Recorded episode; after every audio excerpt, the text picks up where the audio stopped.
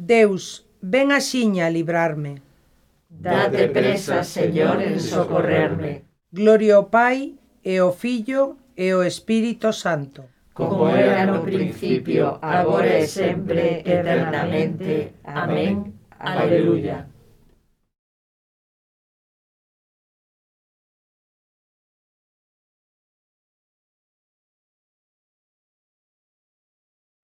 Cantadelle ao Señor unha cantiga nova. Cantadelle, cantadelle unha cantiga triunfal. Cantelle a nube e o mar, a neve e o vento. Cantelle o cume e o chan, a fonte e o eido. Cantelle a chousa e o val, a auga e o rego. Cantelle o povo cristián un cántico ledo. Cantelle a barca e o con, a neve e a terra, Cántenlle a brisa e o sol, o lume e a esca, Cántenlle a uva e a flor, o mel e a erva, canten connosco, Señor, cantares de festa, Cántenlle a lebre e a luz, o fume e o río, Cántenlle o leste e o sur, o carro e o trigo, Cántenlle o forno e a luz, o prado e o grilo, todos cantemos en un canto festivo. Cantadelle ao Señor unha cantiga nova, cantadelle, cantadelle unha cantiga triunfal.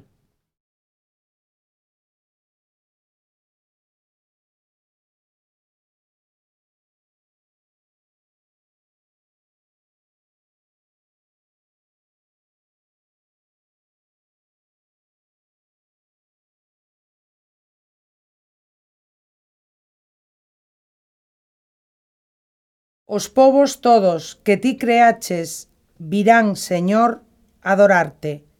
Aleluia. Achega o teu oído, Señor, e aténdeme, que son pobre e coitado. Defende a miña vida, que son o teu amigo. Sálvame, meu Deus, o teu servo, que confía en ti. Apiádate de min, Señor, que a ti estou clamando o día enteiro. Aleda a vida do teu servo, que a ti, Señor, presentei a miña vida. Ti, Señor, es agarimoso e indulxente, cheo de misericordia para os que te invocan. Escoita, Señor, a miña súplica, atende a miña plegaria. No día da miña aflición a ti estou clamando, porque sei que me vas a atender. Non te semellante entre os deuses, Señor, e non hai feitos como os teus. Os povos todos que ti creaches virán, Señor, adorarte, virán honrar o teu nome, Ti es grande e faz prodixios, ti es o único Deus. Ensíname, Señor, os teus camiños, e andarei coa túa verdade. Recolle o meu corazón no temor do teu nome. Loareite de todo corazón, Señor, meu Deus, glorificarei de cote o teu nome. Pois a túa misericordia comigo é moi grande. Ti libraches do abismo profundo a miña vida. Meu Deus, erguéronse uns soberbios contra min. Un fato de violentos acomete contra a miña vida sen repararen en ti. Pero ti, Señor, Deus compasivo e clemente, tardo a ira, cheo de misericordia e leal, mira por min, apiádate, dalle forzas ao teu servo, salva o fillo da túa serva. Dame un sinal do teu favor que o vexan e se avergoncen os que me aborrecen. Pois ti, Señor, es para min axuda e consolo. Gloria ao Pai, e ao Fillo, e ao Espírito Santo. Como era nun principio, agora e sempre, eternamente. Amén. Os povos todos que ti creaches virán, Señor, adorarte. Aleluya.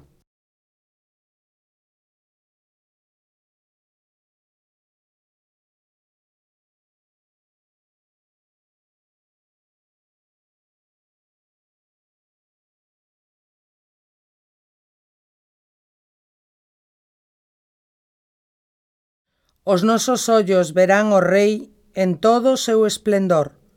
Aleluia. Escoitade os que estades lonxe, o que eu fixen. Decatádevos da miña forza os que estades preto. Tremen en Sión os pecadores, prendeu o pavor nos impíos. Quen de nós poderá habitar cun lume que devora?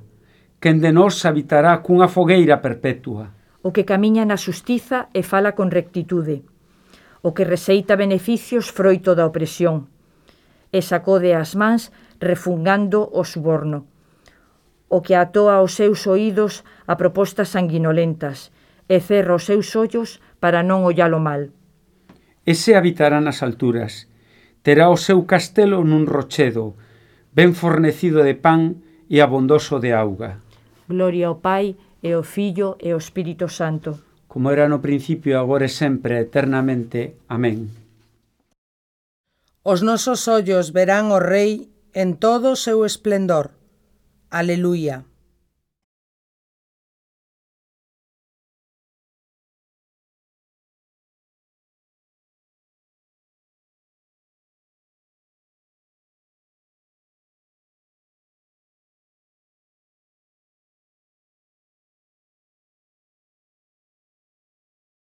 todos verán a salvación de Deus.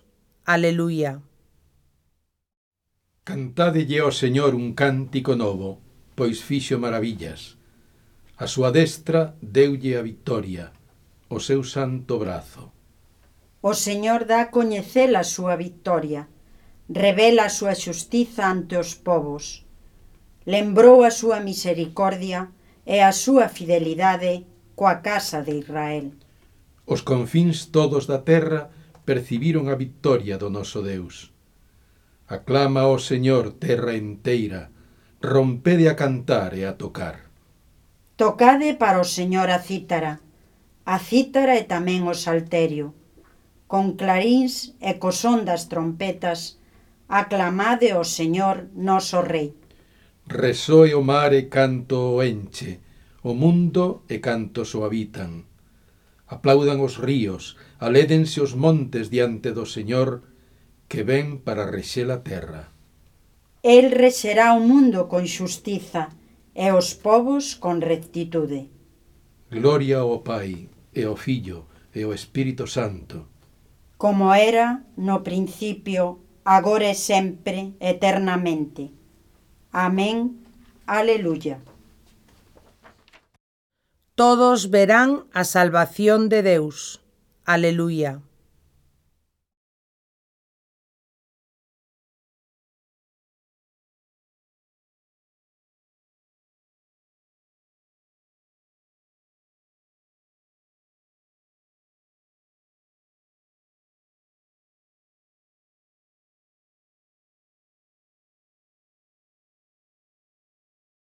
Se xa morremos con Cristo, cremos que tamén viviremos con Él.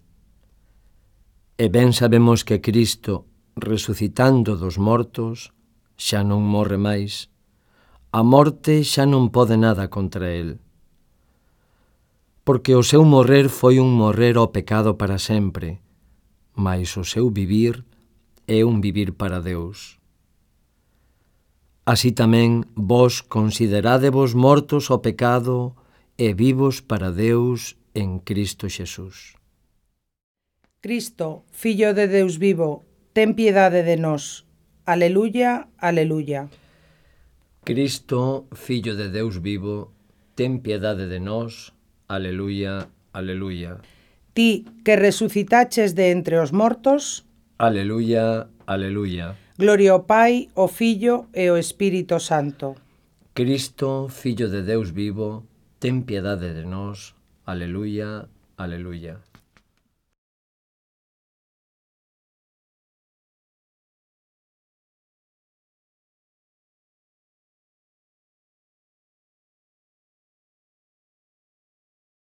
Deámoslle grazas a Deus, que nos deu a vitoria polo noso Señor Xesucristo, seu Fillo. Aleluya. Bendito sexa o Señor, o Deus de Israel, porque veu visitar e redimir o seu povo, suscitando para nós unha forza de salvación na casa de David, o seu servo, conforme prometera desde antigo por boca dos seus santos profetas, para salvarnos dos nosos inimigos e das mans dos que nos teñen odio, amosando a súa misericordia cos nosos pais, lembrando a súa santa alianza e o xuramento que fixera o noso pai Abraham, de concedernos que sen temor, libres das mans dos nosos inimigos, os sirvamos con santidade e xustiza na súa presencia os días todos da nosa vida. E ti, meniño, vas ser chamado profeta do Altísimo, porque irás por diante do Señor, preparando os seus camiños, anunciándolle o seu povo a salvación, o perdón dos pecados. Pola misericordia entrañable do noso Deus, virá visitarnos desde o ceo un sol nacente, para iluminar os que viven nas tebras e nas sombras da morte, para guiar os nosos pasos polos camiños da paz. Gloria ao Pai, e ao Filho, e ao Espírito Santo, como era no principio, agora e sempre, eternamente. Amén.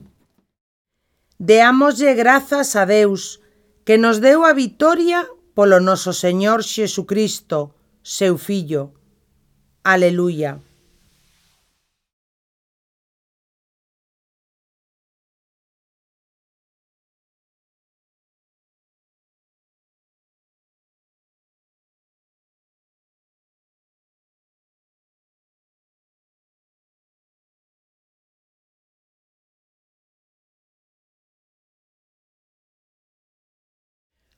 O Espírito Santo dalle o noso espírito, testemunho de que somos fillos de Deus, e intercede por nós con xemidos inefables.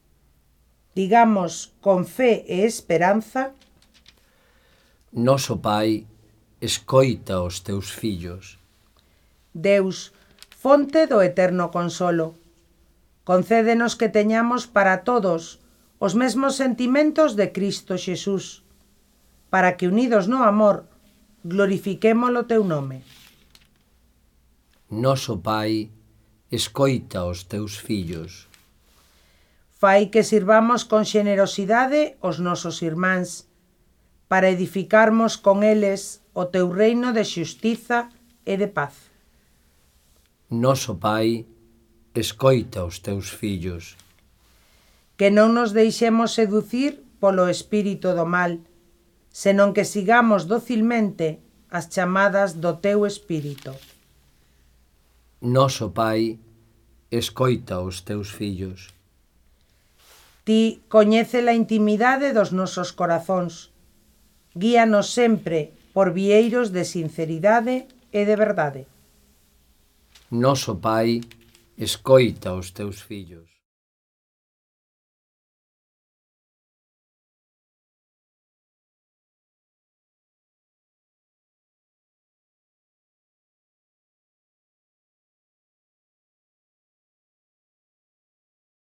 Noso Pai que estás no ceo, santificado sexa o teu nome, veña o teu reino, e fágase a túa vontade, aquí na terra como no ceo.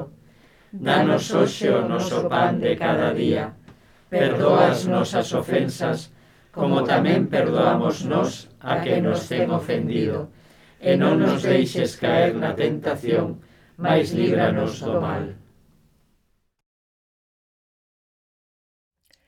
Deus omnipotente e misericordioso, envíanos o Espírito Santo, que habite nos nosos corazóns e nos transforme en templos da túa gloria.